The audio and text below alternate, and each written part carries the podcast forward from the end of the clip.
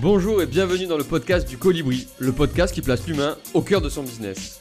Je m'appelle Rémi Colasina, je suis coach, formateur et speaker. Aujourd'hui, j'accompagne les entrepreneurs à créer leur business ou à donner un nouvel élan à leur entreprise. Alors si vous voulez en savoir plus, direction libérervotrePotentiel.fr ou mon profil LinkedIn. Dans ce podcast, j'interviewe des entrepreneurs experts dans leur domaine et qui ont réussi durablement. Ils partagent, incarnent les valeurs que je défends en plaçant l'humain au cœur de leurs préoccupations. Parce qu'on n'a pas toujours l'occasion d'échanger avec des experts, tous les invités vous livreront des conseils précieux et les secrets de leur réussite. Comme moi, ils sont persuadés qu'il est possible de construire un business ambitieux, durable et rentable tout en étant éthique, utile, responsable et tourné vers l'humain. Parce qu'on n'est pas obligé de faire du cash juste pour faire du cash. Comme moi, ils sont convaincus que les interactions et le partage peuvent créer quelque chose d'encore plus fort en faisant émerger des idées et des opportunités nouvelles pour un meilleur avenir. Ici, on fait tout pour vous inspirer, vous donner de l'énergie et que vous vous sentiez capable de déplacer des montagnes. Ici, on croit en vos capacités à entreprendre des choses incroyables. Ici, on croit en vous. Alors si vous aimez ce podcast, n'hésitez pas à le partager autour de vous et à laisser 5 étoiles sur votre plateforme d'écoute préférée. Je vous souhaite une bonne écoute et à tout de suite. Bonjour à toutes et à tous, on est pour le 30e épisode de la saison 1 du podcast Le Business du Colibri. Pour boucler la boucle, on revient chez les Aubastres, là où tout a commencé, avec Romano qui est en face de moi. On va te voir en faire la caméra parce qu'à l'époque on ne tournait pas, on n'a pas eu cette chance. Et on a Hugo qui passait face caméra maintenant euh, chez les Aubastres. Alors, je présente aussi à Jérémy, qui est l'associé, le cofondateur du business du Colibri, qui nous fait un coucou. Donc, c'est un podcast bonne franquette. Je suis venu en tongue, et c'est le cas de le dire, je vais le dire.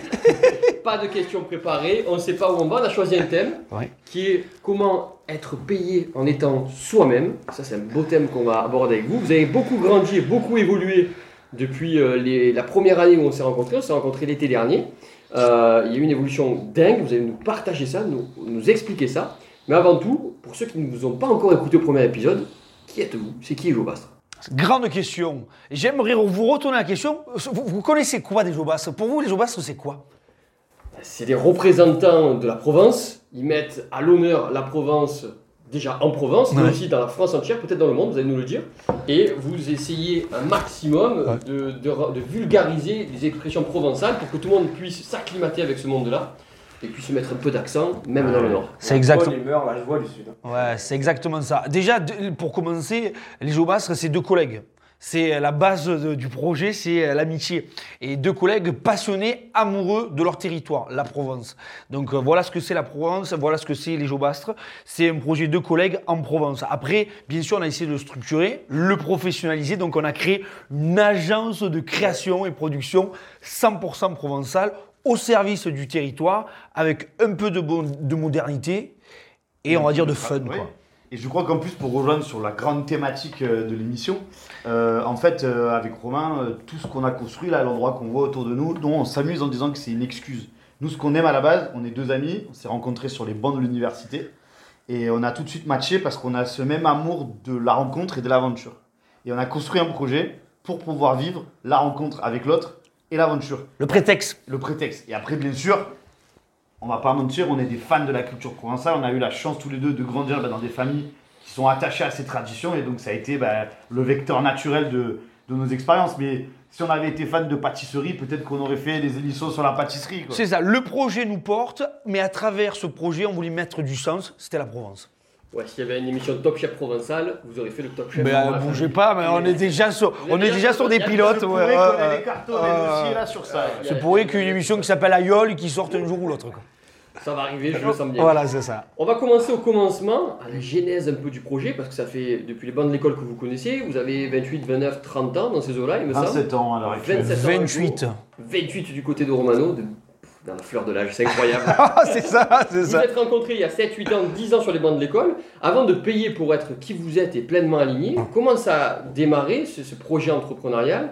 D'où ça vient? Comment vous êtes euh, créé, construit? Comment vous avez grandi? Alors, on n'a pas payé pour être qui on est, on nous paye pour être qui on est. Non, attention, hein. la subtilité, elle est importante parce qu'on en a marre de payer. On a beaucoup payé. Justement, on a beaucoup investi, on va en parler. Mais aujourd'hui, on se fait payer pour qui nous sommes. Et ça, c'est un peu la clé euh, de ce podcast. Est-ce qu'on s'est rencontrés? Ben, C'est énorme. Sur les bancs de la faculté d'Avignon, euh, licence et master d'information et communication. Et euh, on était aussi tous les deux de grands amoureux euh, de la radio. Donc on était tous les deux, on travaillait pour la radio associative de l'université d'Avignon qui s'appelait Radio Campus Avignon. Hugo était le président, moi j'étais le vice-président. Et pendant cinq ans, en fait, Hugo parlait tout à l'heure de, de projets. On a monté que des projets. Et en fait, à chaque fois, c'était un prétexte pour pouvoir bourlinguer aux quatre coins de la France. Donc on allait faire de, de la radio au Parlement européen, à Strasbourg. On est parti euh, à Paris, on est parti à Lille. Bon, à. Manchester, en Ouais, Angleterre, c'est vrai, on a fait de la radio en anglais. Et, euh, et en fait, c'est là où on va dire, euh, si tu fais la, le, le- le film, le début, genre les Jobas, le commencement, c'est là où on a fait nos armes, en fait, où on s'est formé euh, ben, à, à se mettre, en fait, euh, à mettre le kiff, je pense, en première place de ce qu'on faisait. Et on avait monté des programmes avec le Festival d'Avignon, qui est un truc très guindé, très élitiste. Et déjà à l'époque, on avait envie de mélanger ça avec euh, ben, le Festival d'Avignon off, qui était plus populaire, et nous, nous régaler au milieu en allant voir les pièces de théâtre, euh, les parties, comme on l'a dit, à Manchester, euh, faire de la radio, on mélangeait le français et l'anglais. euh. Ouais, finalement, en fait, je crois que le début des Jeux Basques, il est là, quoi. Il est là, alors on faisait de la radio, c'était pas le même vecteur, c'était pas le même média, mais en fait, euh, encore une fois, on revient sur le- l'essence des Jeux Basques, c'est le projet, la rencontre et, euh, l'énergie du, bonheur, euh, de la cool attitude. Et en fait, à chaque fois qu'on est porté par quelque chose, on se dit putain, ça serait exceptionnel de faire ça, mais on le fait. Et je crois qu'à chaque fois, le projet, il a évolué comme ça, jusqu'à ce que on termine nos études pour avancer hein, dans l'histoire à Canal+, au service cinéma, où là, on pouvait dire qu'on avait atteint l'apogée. C'est-à-dire que nos parents, ils nous disaient euh, Mais c'est extraordinaire Les enfants, bravo, vous avez Vous réussi !» coché la case, c'est bon, Romano, il est sorti d'affaires, il est à Paris. Ouais, c'est ça. Vous êtes à Paris, qui plus est, à Canal+, dans le service cinéma. Donc avec Hugo, on a fait ça pendant un an, formidable. On servait des cafés à Florence Foresti, à Monica Bellucci, euh, c'était génial. Mais euh, je crois qu'au bout d'un an, on s'est dit notre place, euh, c'est- elle n'est pas ici. Et pour continuer l'aventure, ben, on a décidé euh, tous les deux, on était à la fin de, de- donc, de cette période de, de taf à Paris, on- même si on avait tout là-bas, on avait les chéris, on avait le travail, on avait l'appart. La pollution, La chance d'avoir cette météo parisienne euh, qui nous régale. euh. au cordeau. euh. Non, et en fait, on a décidé ben, qu'on allait rentrer dans le sud chez nous, à Marseille, et qu'on allait monter notre Canal Plus provençal. Et la petite anecdote, c'est que le, le tout premier statut, la toute première ligne de l'entreprise Les Jobas a été écrite sur l'ordinateur de Canal. Donc, merci Vincent Bolloré euh, d'avoir Ouais, été, ouais, euh, merci. d'avoir euh, laissé le temps de, de créer ça. On est redescendu dans le sud. Et euh, là, on a commencé euh, bah, à chercher en fait, parce qu'on avait toujours cette énergie bah, d'aller dans la rencontre, d'aller dans la création, de monter des projets, de rester nous-mêmes. Ouais. Mais je pense qu'avec un peu de recul, il nous manquait un peu de, de clarté, de lisibilité, peut-être un peu de compétence chacun de notre côté. de structure. Et euh, je vais être très honnête, Hugo s'est dit, oui, à ce moment-là, on s'est cherché. Donc ça, c'était il y a 4 ans. Euh, on on s'est même perdu. Euh, il faut être très honnête, et ça aussi, ça fait partie de l'entrepreneuriat, on s'est perdu. Mais je pense que c'était ultra important de se perdre. Pour être très honnête, on, a- on était dans ma cave, parce que mon grand-père, il a une cave. On avait tout viré la cave pour essayer de créer un, un Zarma studio de production euh, qui ressemblait pas à grand-chose. Le contenu qu'on produ- produisait ne, sem- ne ressemblait pas à grand-chose non plus. Il n'y avait, y avait pas de propos, euh, il n'y avait pas de ligne éditoriale claire. Donc en fait, on faisait les vidéos. Alors il y avait déjà le côté province, parce qu'on avait fait une vidéo, euh, les trois expressions euh, marseillaises préférées. Mais après, d'un coup, on avait fait une vidéo sur les festivals de musique. D'un coup, on avait fait une Ouais. vidéo, euh, on venait d'écrire nos mémoires. Donc on avait dit, ah, super bonne idée, on va faire nos mémoires en vidéo YouTube. Et alors là, on a eu des sommets culminants de buzz. Je crois qu'à un moment donné, on avait tapé les 1500 vues sur YouTube. Ouais, c'était On avait énorme. pété le champagne. Ouais. Et c'était pas suffisant pour, euh, ben, pour en vivre et c'était pas suffisant pour, euh, pour monter un business dessus. Quoi. Et c'est intéressant ce que dit Hugo. Donc, à côté de ça, pour en vivre, on était obligé de euh, réaliser des activités ben, personnelles. Hugo était donc réalisateur dans une boîte de production. Et moi, j'étais animateur radio sur euh, une grande radio euh, nationale. Euh, et on a fait ça pendant trois ans, tous les deux. Mais à chaque fois, euh, on n'était pas épanouis pleinement dans nos jobs respectifs. Et ce qui nous liait, c'était le projet, en fait. Et à chaque fois, le week-end, on se réunissait pour monter des projets. Donc, on faisait des vidéos avec les potes. Alors, on a créé euh, un clip de musique qui n'a jamais marché, mais on l'a créé euh, euh, jusqu'à ce que d'un coup, on fasse une rencontre.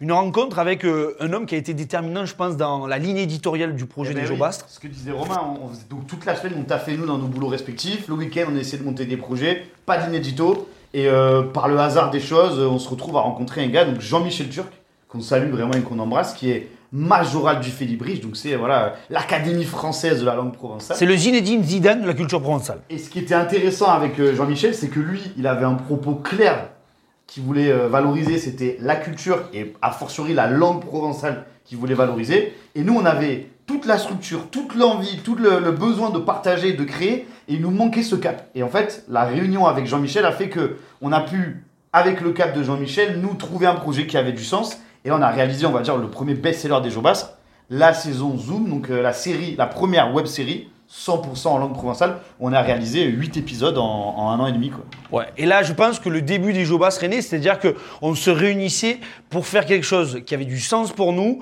et dans lequel, on, en fait, on arrivait à regrouper aussi beaucoup de monde parce que c'est génial, c'était un projet participatif. Tous les potes venaient, euh, euh, on payait l'apéro à tout le monde parce que c'était le deal, c'est gratuit, mais on vous régale. Donc vraiment, on payait des restos, on s'est endetté, on a investi, mais l'énergie était là et le rendu était euh, aussi là parce que la série en fait entre 50 et 100 000 vues par épisode. Donc pour nous, à l'époque, c'était énorme. Et donc euh, là, on est, euh, voilà, il y a, on va dire, trois ans, Oui. à peu près il y a trois ans. là. Mais là, il y a une impasse, et qui va être intéressant pour la question. Euh, On y arrive, hein, à votre grande question. Non, hein. On Ce, arrive. ce que j'adore, c'est que je mets une pièce dans la machine et ça tourne pendant une heure. C'est magnifique. Mais continuez, moi je suis, Euh, passionné, on boit vos paroles. Comme ça, on arrive aujourd'hui, après on peut faire le bilan, mais là on arrive dans une impasse avec Romano. Donc moi toute la semaine, je travaille dans une boîte de prod où, pour le coup, et je pense que c'est pareil pour Romain de son côté à France Bleu, on se forme sur le métier qu'on a aujourd'hui. Donc moi j'apprends bah, à filmer, à monter, à réaliser, à avoir des projets avec un aspect financier qu'on gère avec les gens avec qui je taffe. Donc ça c'est trop bien, c'est formateur. Et le week-end on se retrouve pour monter le projet Zoom. Et Romain l'a dit, euh, là c'est à ouf, c'est-à-dire qu'en fait les costumes on va les louer, euh, les décors on va les repérer tout seul, le midi le catering on rince, le soir les gens ils sont venus. Alors euh, on leur fait le dîner, on les loge à la maison. Et en fait on fait ça pendant un an et demi et euh, malgré tout le succès que ça a pu avoir, donc on a fait des émissions de télé, on a fait des 100 000 vues sur des vidéos, le modèle économique il n'existe pas et en fait on n'a pas les moyens, les mains libres pour pouvoir monter le projet euh, de Zoom de manière à pouvoir être rémunéré. Parce que le Provençal, on va pas se mentir, c'est génial, on l'adore, on l'apprend en, en travaillant sur la série, mais c'est très de niche. Et comment, et comment, comment ça s'est passé à ce moment dans votre tête de- d'entrepreneur Vous vous lancez corps et âme pendant un an et demi à mettre beaucoup d'énergie, vous investissez des fonds propres, personnels, et vous arrivez au bout d'un an et demi à faire un constat de vous dire le business model il est pas bon. Qu'est-ce qui se passe dans votre tête? Le confinement. Le, dé- ouais, le destin est bien fait. Le confinement. On commence à voir cette série et en fait on commence à être fatigué. Donc au début on tournait euh, tous les week-ends et puis après tous les deux week-ends et puis tous les trois week-ends parce que de plus en plus ben, Romano euh, qui est animateur il appelait pour aller faire des, des speaks, des émissions de partout en Provence. Moi ben, le week-end je pars tourner donc ça se délite. Alors on est resté amis dans la vie, on se suit, on se voit mais, mais on, on espace les tournages et euh, à un moment donné on arrive à un constat avec Romain. On, non pas qu'on arrête le projet mais on se dit là la série Zoom on ne tourne plus un épisode tant qu'on l'a pas fait financer.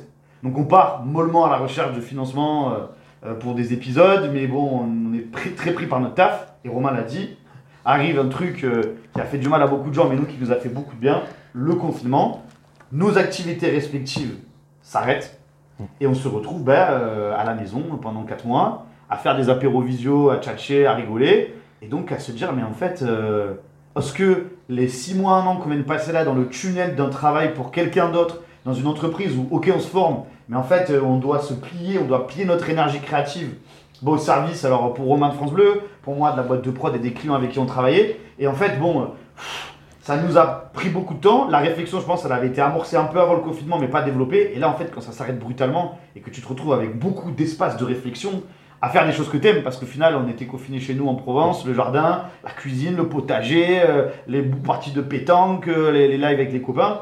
Ah, tu cogites et tu dis, mais on peut pas laisser tomber le projet Les Jobas. C'est pas possible. Et c'est à ce moment-là qu'on se dit, OK, on arrête tout, on prend un risque énorme, c'est-à-dire qu'on va se consacrer, pardon, uniquement à ce projet Les Jobas, quitte à pas du tout gagner d'argent. Et c'est ultra important ce que je dis, pas du tout gagner d'argent.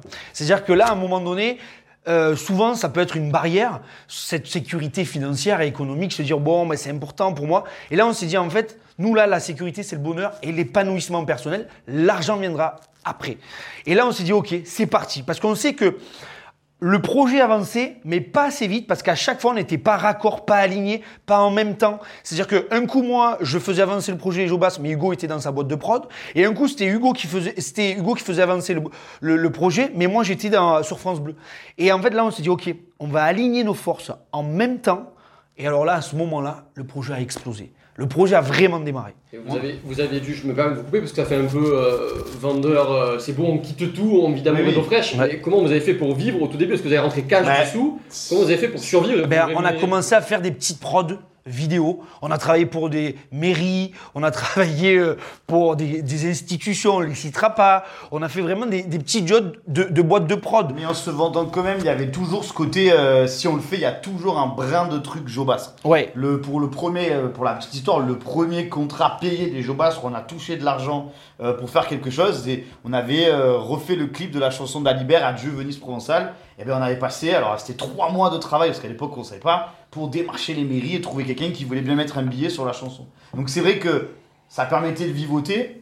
On avait la chance aussi, on peut le dire, euh, Romain et moi, ben, d'être chez nos parents à ce moment-là, puisqu'on était dans le confinement. Donc c'est vrai que Ouais. pour des personnes qui ont la pression d'un loyer, des enfants, tout ça, c'est peut-être un peu plus compliqué. Mais en même temps, je reviens sur ce que disait Romain, faut pas se laisser bloquer par la barrière financière, parce que sinon tu passes jamais le cap. À un moment donné, il faut accepter de te dire, j'ai un confort de vie aujourd'hui avec une routine, mais qui ne me convient pas, et je vais prendre une partie de mon confort de vie ben, pour prendre un risque et me dire, bah, je me lance vers quelque chose. Dans tous les cas, vous en sortirez enrichi, que ça réussisse, et ça réussira, j'en suis sûr, ou pas, des fois ça arrive, vous aurez appris des choses.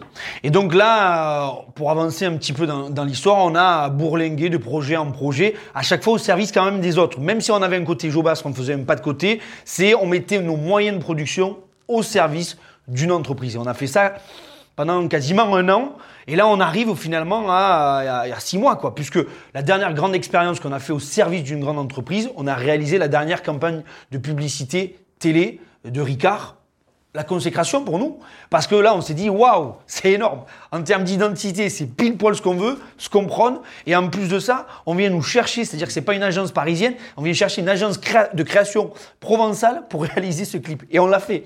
Et c'était une expérience énorme, même si, attention, finalement, on s'est rendu compte qu'on Ouais. avait idéalisé le truc parce que, ben, encore une fois, il y a des enjeux économiques qui nous dépassent, des enjeux marketing qui nous dépassent. Et en fait, il n'y avait rien de Jobas dans tout ça. Ça, on était en fait. euh, à- alors, s'ils avaient filé les clés, et ça, ça nous plaisait, bah, de dire les gars, on en a marre de bosser avec des agences parisiennes, donc c'est cool. Ricard a fait l'effort d'aller chercher sur le territoire des gars qui avaient une patte, mais c'est quand même. ça a été impensable pour nous, mais c'était une vraie expérience, mais que finalement, ils nous soient venus nous chercher pour une patte et qu'ils aient gommé la patte qu'ils étaient venus chercher. Et, là, on s'est dit, bon, vraiment. De la, même façon qu'il y a une rupture quand on a dit euh, bon mais maintenant on veut plus travailler à côté, on veut faire les Jobas à 100%, il y a une autre rupture qui a pris un peu de temps aussi, mais finalement qui est apparu clairement, c'est que on veut plus se retrouver à vendre toute notre énergie vitale pour un projet qui n'est pas le nôtre.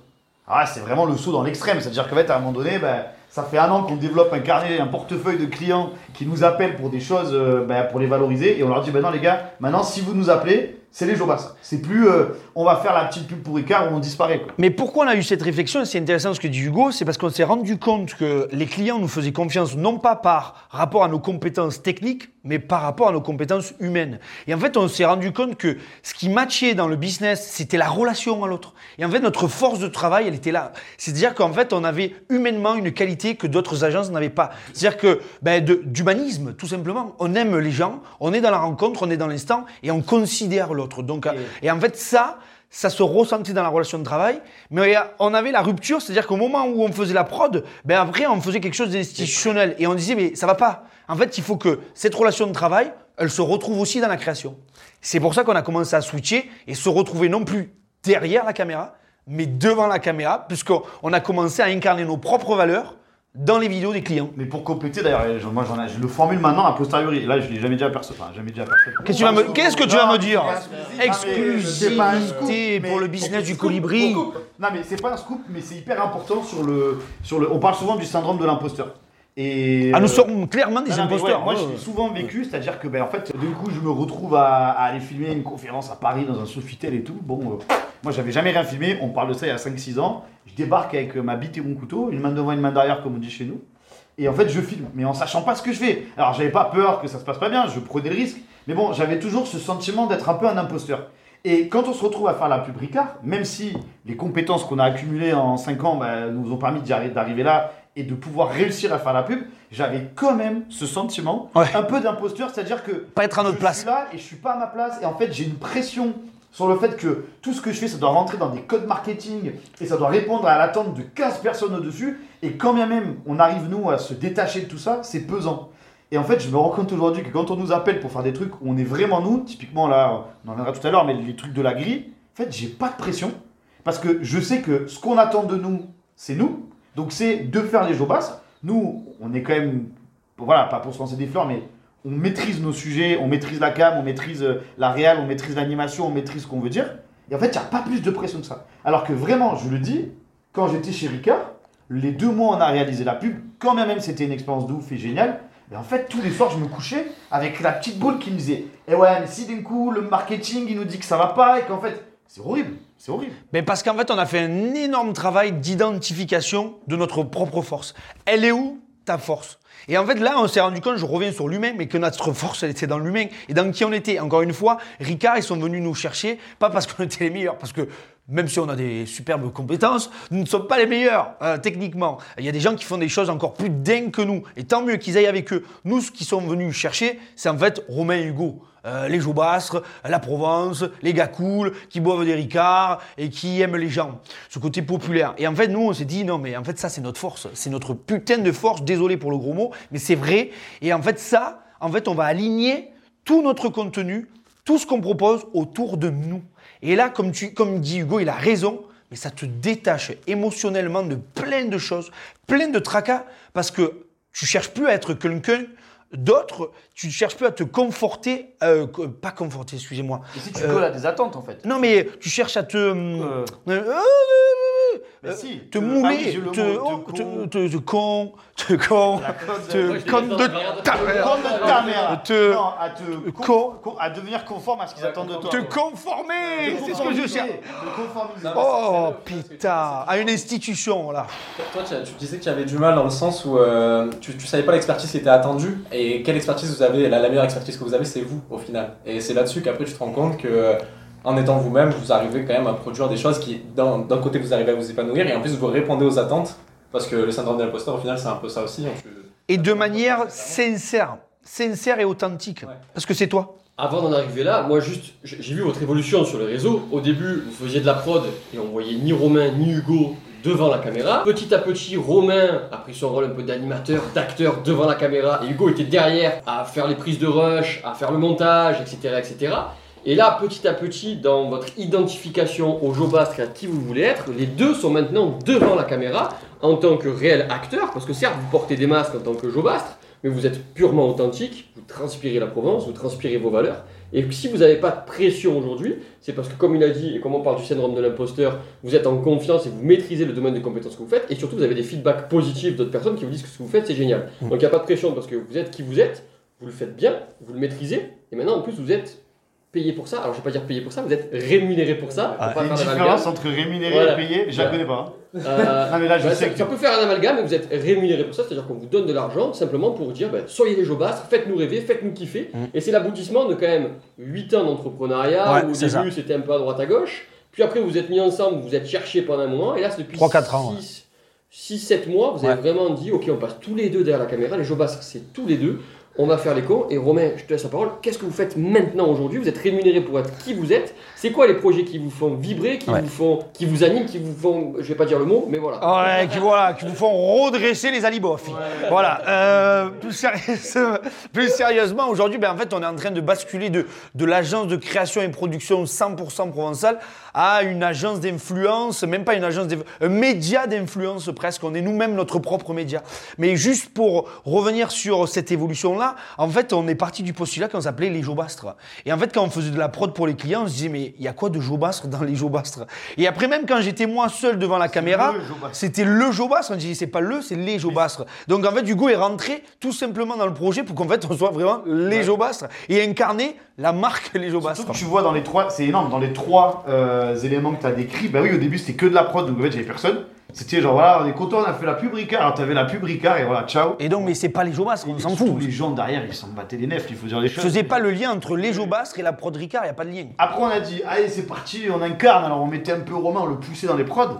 Et au bout d'un moment, on a dit c'est bon, en fait, euh, les prods c'est une chose, mais nous, qu'est-ce qu'on a? En fait, on a plein de messages qu'on a maturés pendant 10 ans, plein de réflexions qu'on a, de manière de voir la vie, d'être fan de notre Provence, de, de- en fait, on va dans un bar, on voit des gars, on entend des expressions, on sent des odeurs, on mange des trucs, on se dit mais il faut qu'on partage ça. Parce qu'on a ce, alors ça va faire prétentieux, mais ce, ce talent, cette facilité à créer la connexion avec les gens, on le voit partout. Et ça, en fait, nous, notre kiff, ça va répondre à ta question, c'est de le renvoyer à travers les réseaux, à travers les films qu'on fait, à travers les rencontres qu'on a. Et du coup, ben, forcément, je me mets à la place d'une entreprise qui veut communiquer. Aujourd'hui, on est de retour à la sincérité, le local. Forcément que ça match et forcément qu'on a envie de nous appeler. C'est faire rayonner l'immatériel. Parce que, en fait, ce que décrit Oh, attends, Hugo. attends, là, il est- là, tu l'as sorti de Ouais. la caméra.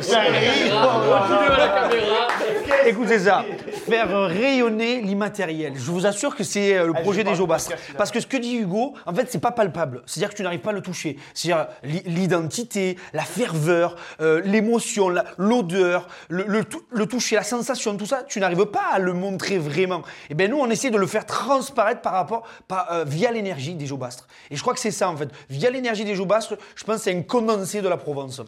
Vous êtes sur de l'intangible, de l'émotion, Ouais. de la sensation. Des... Exactement. Vous faites vibrer et ça, ça fait du bien. C'est pour ça que lorsqu'on est derrière notre écran, quand tellement vous le transpirez, ça nous procure des émotions. Je sais pas si on est clair, hein. Si, si, On est clair On Ouais, est très clair. Ah Moi, ouais. je, je sens, je, je- je sens bien ce truc-là et je le répète, c'est pour bien le marteler le message. Par contre, d'un point de vue entrepreneur, c'est quoi votre business model? Parce que c'est bien beau de faire les cons devant une caméra, C'est vrai, c'est vrai. à promouvoir la Provence, mais comment vous Mais- rémunérez aujourd'hui? Ça, c'est la question que ma mère me pose, c'est la question que mes grands-parents me posent, que nos amis. Que nous, on se pose. Ouais, mais, qu'est-ce qu'on fait. Pourquoi on fait ça? Donc, on a deux modèles en fait, euh, et on est en train de là, ben, c'est rigolo, on pourra reprendre rendez-vous dans un an pour voir où on en est, sous un pont avec. Putain, je te propose de remettre un petit peu la casquette. Voilà, voilà, voilà, voilà. Non, non, mais c'est important, le marketing aussi, puisqu'on est notre propre produit aussi. Donc voilà, tout est pensé, imaginé, ne croyez pas. Attends, on fait pas ça comme ça. Bon, vas-y, vas-y, Et continue. c'est ce modèle de prod qui est en fait un modèle de boîte de production classique à travers lequel il y avait déjà un peu la patte Jobas qui faisait au final qu'on avait des clients que. ben, Ricard par exemple, je pense qu'il nous aurait jamais appelé si on n'avait pas cet ADN un peu spécial. Et aujourd'hui, on est en train de basculer vers. ben, euh, moi, par exemple, je prends euh, une des une je dis activation maintenant, j'ai été contaminé par euh, une des OP qu'on a faites euh, récemment, c'est la Chambre d'agriculture qui avait besoin en fait de redorer un petit peu l'image des agriculteurs parce qu'on sait aujourd'hui que, je crois que c'est dans 5 ans, il y a 50% des agriculteurs qui partent à la retraite. Et donc il y a plus qu'une envie, il y a un besoin de renouveler et de rendre sexy à nouveau le, le métier d'agriculteur. Et eux, ils avaient besoin de ben, partager ça et de montrer qu'en fait, agriculteur, c'était cool. Alors, tu as deux optiques pour faire ça. Soit tu appelles une boîte de prod classique euh, qui va venir filmer le mec qui ramasse les pêches. Et c'est très bien. très beauty et tout. Génial, ça fait le taf, euh, on va dire, de manière instite. Et en fait, nous, ben, on arrive, on nous balance dans le champ avec Romain, euh, ou alors sur le bateau avec le mec qui ramasse les huîtres, et on est en roue libre. Et en fait, on va. Et pareil, alors là, c'était quoi? Faire rayonner l'intangible. On va chercher ce que le mec il est au fond et ce qu'il régale dans son métier. Parce qu'en fait, tous les agriculteurs se régalent dans ce qu'ils font dans leur taf. hein. C'est les conditions de travail qui sont plus compliquées. Mais le mec se régale à ramasser ses huîtres. On part sur le bateau et on partage avec lui ça. Et comme tu disais, on arrive à le renvoyer à l'image. Et euh, pour euh, le, business model, il est très simple. C'est-à-dire qu'à un moment donné, tu bascules de ben, boîte de prod classique à d'un coup ben, influenceur. Il faut pas avoir peur de le dire. On est nos propres produits, on devient des influenceurs malgré nous parce que finalement, on, ne l'avait pas trop prévu. Même si peut-être au fond de nous, on, on l'avait ce métier parce que on était influenceurs depuis tout petit finalement. On influence notre petite communauté, donc notre famille et nos amis. Et aujourd'hui, c'est à échelle de 15 000, 25 000 personnes qui nous suivent. Demain, ça sera peut-être à 150 000. Après, voilà, à un million. Après, on verra. Peut-être que le jour, on fera un podcast avec Emmanuel Macron, peut-être pour lui expliquer. Qu'est-ce que la Provence Voilà. Mais plus sérieusement, voilà, je pense qu'aujourd'hui, c'est un business qui tend plus vers de l'influence, mais de l'influence saine, authentique. Euh, voilà, nous, l'idée, c'est d'être payé pour être nous. Tout simplement. En fait, c'est notre objectif de vie, on l'a toujours dit, parce que autour de cette rémunération-là, il y a aussi une philosophie de vie. Euh, nous, en fait, l'idée, c'est euh, travailler moins pour gagner plus contrairement à certains politiques, parce qu'on est persuadé du fait que au plus on aura de temps libre, au mieux on sera performant et on pourra optimiser notre manière de travailler. Donc l'idée, c'est vraiment euh, allier tout ça et créer un véritable équilibre.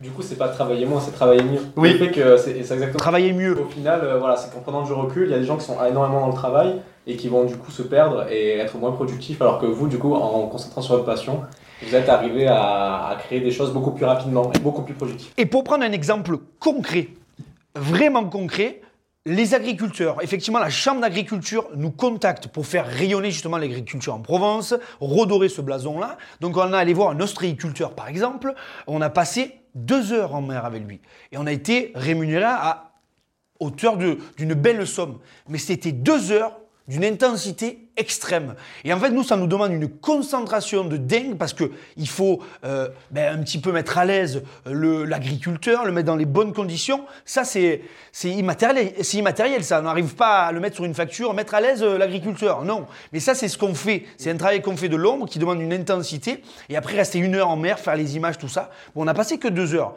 C'est peu. Tout le monde va dire, oh, ben, c'est vraiment, c'est vrai branleur les jours. On n'a passé que deux heures. Mais en fait, c'est deux heures d'une intensité folle où moi, l'après-midi, j'ai eu besoin d'aller faire une sieste parce que j'avais travaillé comme un dingue.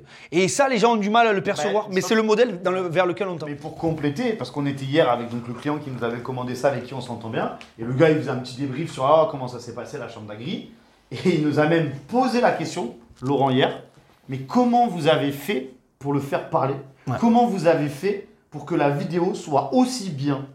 Et il nous a vraiment dit, donc là c'est un peu, moi je le prends comme une, comme une fierté en fait, parce que il nous envoie faire ce portrait en se disant bon bah vas-y c'est rigolo, on va voir ce que ça donne, et en fait le portrait on arrive à choper le mec et à lui faire sentir ce qu'il a de meilleur. Effectivement, ça, là, on parle de business model pur et d'apport, ben ouais, ça, c'est notre valeur. Ça, c'est notre vraie valeur et c'est, en fait, c'est sur ça qu'on a envie de capitaliser. C'est pas sur euh, mettre ton énergie pendant des heures à écrire des séries pour des pubs. Il y a des gens, ça les régale, pas nous. Nous, ce qui nous régale, c'est le point, et je crois que c'est intéressant, et c'est notre réflexion, elle aboutit, c'est tu capitalises et Ouais. tu investis et tu avances à fond vers ton point de valeur. Et notre point de valeur à nous, on le sait, c'est de mettre à l'aise les gens et de créer de l'humain et de créer du relationnel pour avoir les meilleures conditions de tournage. Et des fois, bah, il y a des bonhommes, tu envoies des équipes de tournage de Canal+, de TF1, je peux te jurer, tu les envoies au cercle, juste en bas, interviewer Nico qui tient le bar. Impossible que tu lui fasses sortir la même matière que nous, on va en faire sortir. Et d'ailleurs, aujourd'hui, on travaille le média My Provence, qui est euh, le média du, du département. Et en fait, ils nous ont spécifiquement choisi pour ça. Ils nous ont dit, en fait, on a travaillé avec vous. On s'est rendu compte qu'en fait, vous avez une manière de faire, de mettre en scène les choses, de mettre à l'aise les gens, qui fait que, ben, en fait, on arrive à sortir des propos de gens qui, euh, de manière globale, normalement, euh, ne parlent pas, quoi, Oui, ne, des- ne diraient des rien, quoi. taiseux, Des taiseux, voilà. Je cherchais le terme, de véritables taiseux. Et en fait, nous, c'est ça. En fait, ça allait chercher euh, ben, le patrimoine, ce patrimoine immatériel, parce que un Nico du bar du cercle, qui est juste en bas de chez nous, là, ah, lui, c'est un véritable patrimoine vivant. Mais euh, il, faut aller, il faut aller le faire parler, parce que sinon, euh, il te dira pas un mot, lui. hein. Et donc ça va sur comment tu mets, comment est-ce que tu l'abordes au début, comment est-ce que tu mets ta caméra, à quel moment tu lances le rec, donc l'enregistrement, à quel moment tu coupes, comment est-ce que, en fait, parce que t'en as, il débarque avec les gros sabots, énorme trépied, spotlight, qui, qui, le mec il est aveuglé, et du coup le micro que tu te tends avec la perche, et tout ça, ça terrifie.